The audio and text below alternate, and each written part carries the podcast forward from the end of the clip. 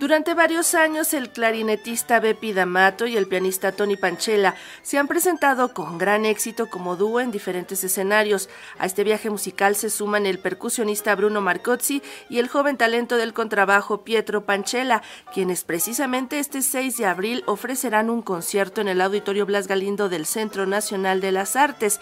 Y para conocer los detalles saludamos a Gianni Vinci Guerra, director del Instituto Italiano de Cultura de la Ciudad de México. Buenos días, Gianni, ¿cómo estás? Buenos días, Sandra, y buenos días a todos los que escuchas. Oye, platícanos qué traen entre manos, porque creo que va a estar muy bueno este concierto que reúne a los talentos clásicos del jazz, del panorama del jazz en Italia, pero que también tiene alusión al jazz de, de Estados Unidos. ¿Qué sucede aquí? Bueno, estamos muy ilusionados por uh, contar uh, por primera vez en México con la presencia de un cuarteto que reúne a cuatro de los talentos más grandes del jazz italiano. Contamos con Tony Pancella al piano, Bruno Marcossi a la batería, Pietro Pancella al contrabajo y por supuesto su, su majestad Bepi D'Amato al clarinete. Bepi D'Amato es la estrella de ese cuarteto y les voy a decir que es el único, el único músico italiano a haber como solista en la prestigiada sala Carnegie Hall de Nueva York. Así que ah, tenemos en México un gran talento.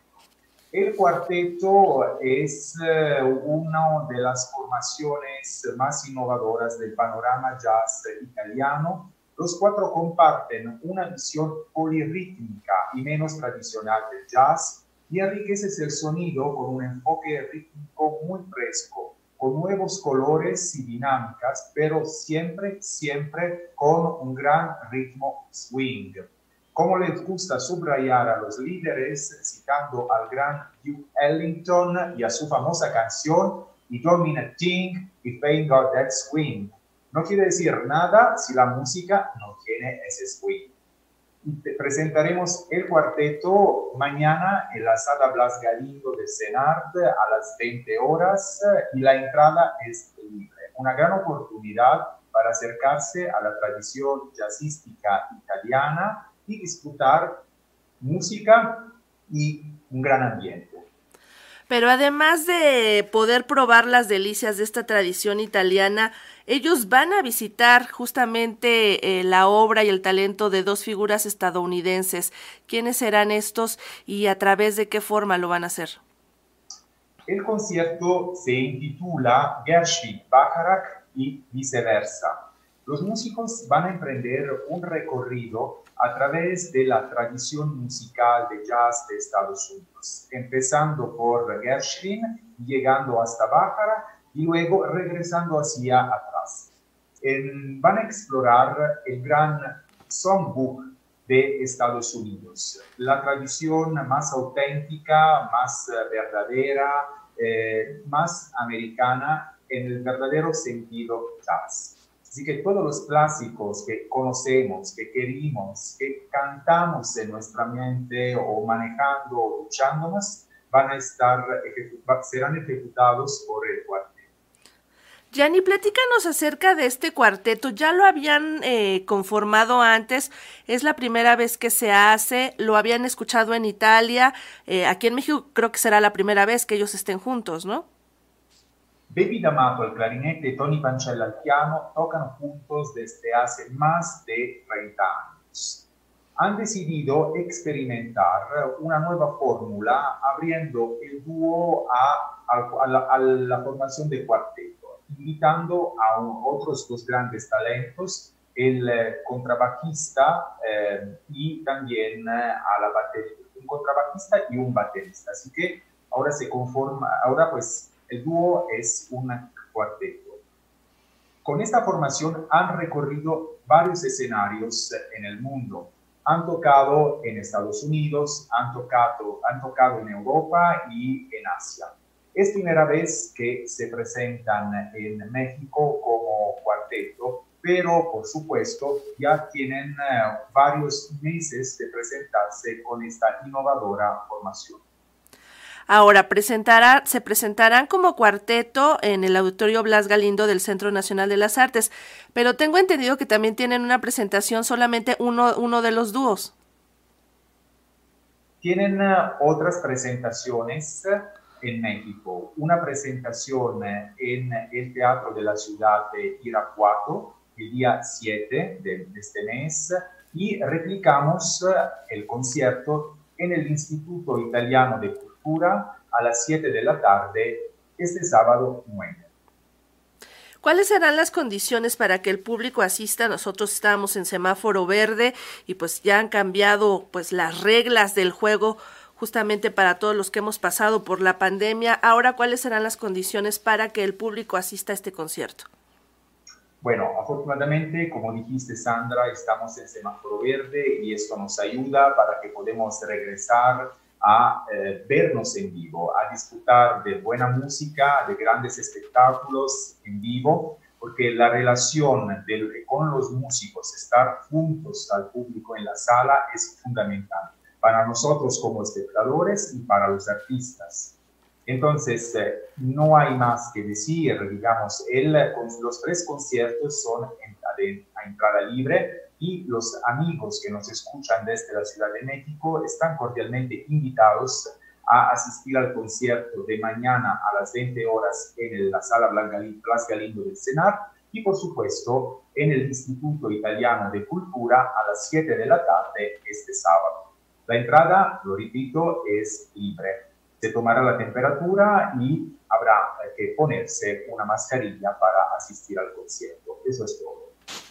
Yani, pues aprovechando que estás por aquí y que representas al Instituto Italiano de Cultura y que justamente hablamos de las nuevas condiciones de las que gozamos ahora, por lo menos en México, eh, ¿qué planes tienen en el, en el instituto? ¿Qué otros artistas, qué otros talentos o incluso especialistas estarán presentes próximamente acá en México en el programa de actividades que ustedes tienen que seguramente pues ahora ya ha abierto un poco su panorama justamente por esta nueva situación eh, pues con respecto al semáforo?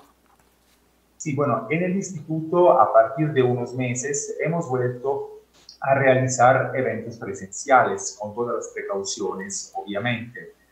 Mm, este mes de abril, por ejemplo, eh, vamos a tener dos conciertos.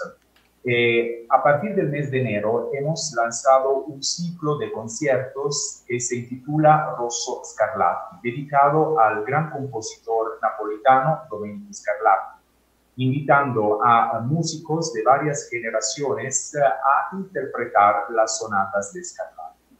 El 8 de abril a las 7 de la tarde presentamos al artista mexicano Abraham Morales y al mismo tiempo vamos a seguir con eh, otros eh, eventos presentaremos el 21 de abril un libro dedicado al arquitecto italiano que eh, diseñó el Teatro de Bellas Artes y el Palacio de los Correos. El 23 de abril, en colaboración con la Casa Universitaria del Libro de la UNAM, inauguraremos una exhibición dedicada al infierno de Dante en los cómics. Cabe mencionar que en el 2021 celebramos los 700 años de la muerte de Dante Alighieri, el máximo poeta en lengua italiana.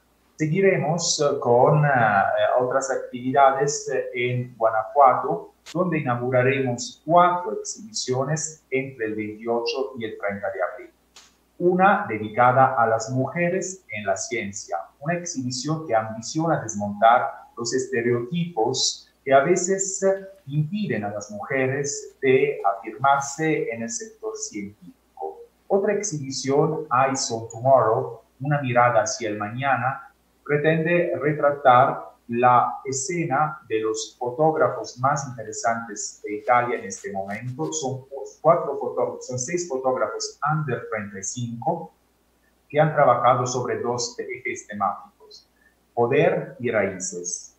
Luego presentaremos una exhibición Excelencias Italianas, se titula, dedicada a la ilustración del libro infantil por parte de grandes artistas. O sea que tienen muchísimas, muchísimas actividades.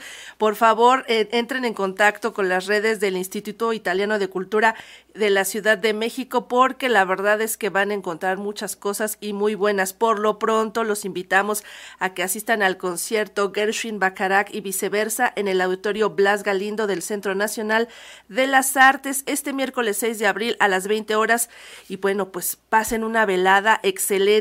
Es una gran oportunidad de escuchar buena música con buenos músicos. Yanni Vinchiguerra, muchísimas gracias por estar con nosotros esta mañana. Buenas gracias a ti, Sandra, y gracias a todos los radioescuchas. Adiós.